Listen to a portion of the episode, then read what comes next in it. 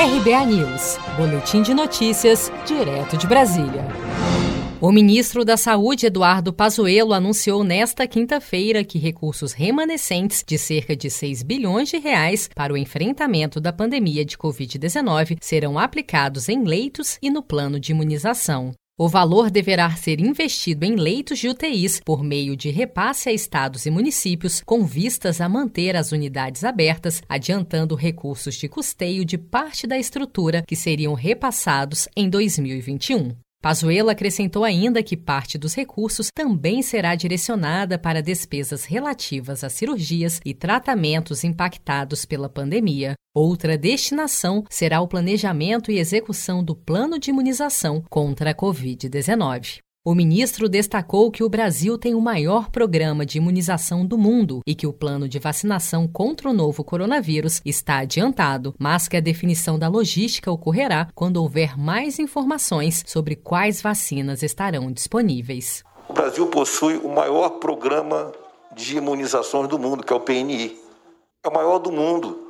E eu vejo novas discussões sobre o plano de imunização para a Covid-19. Isso é um dos vários planos do nosso Programa Nacional de Imunização.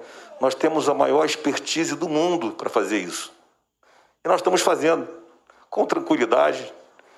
Nós estamos fazendo com 10 grupos setoriais trabalhando, ouvindo todo mundo. E podem ficar tranquilos. Nós estamos acima do momento. Nós estamos adiantados.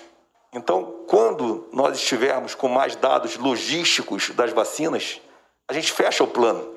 A lógica é a mesma de qualquer plano nosso.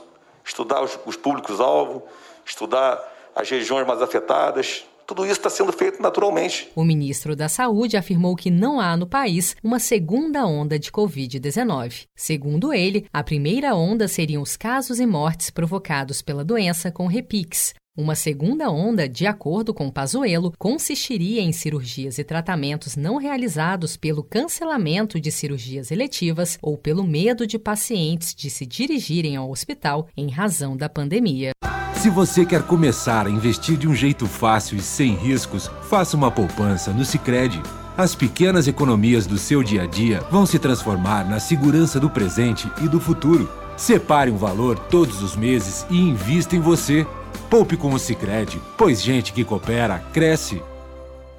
Com produção de Felipe Andrade de Brasília, Daniele Vaz.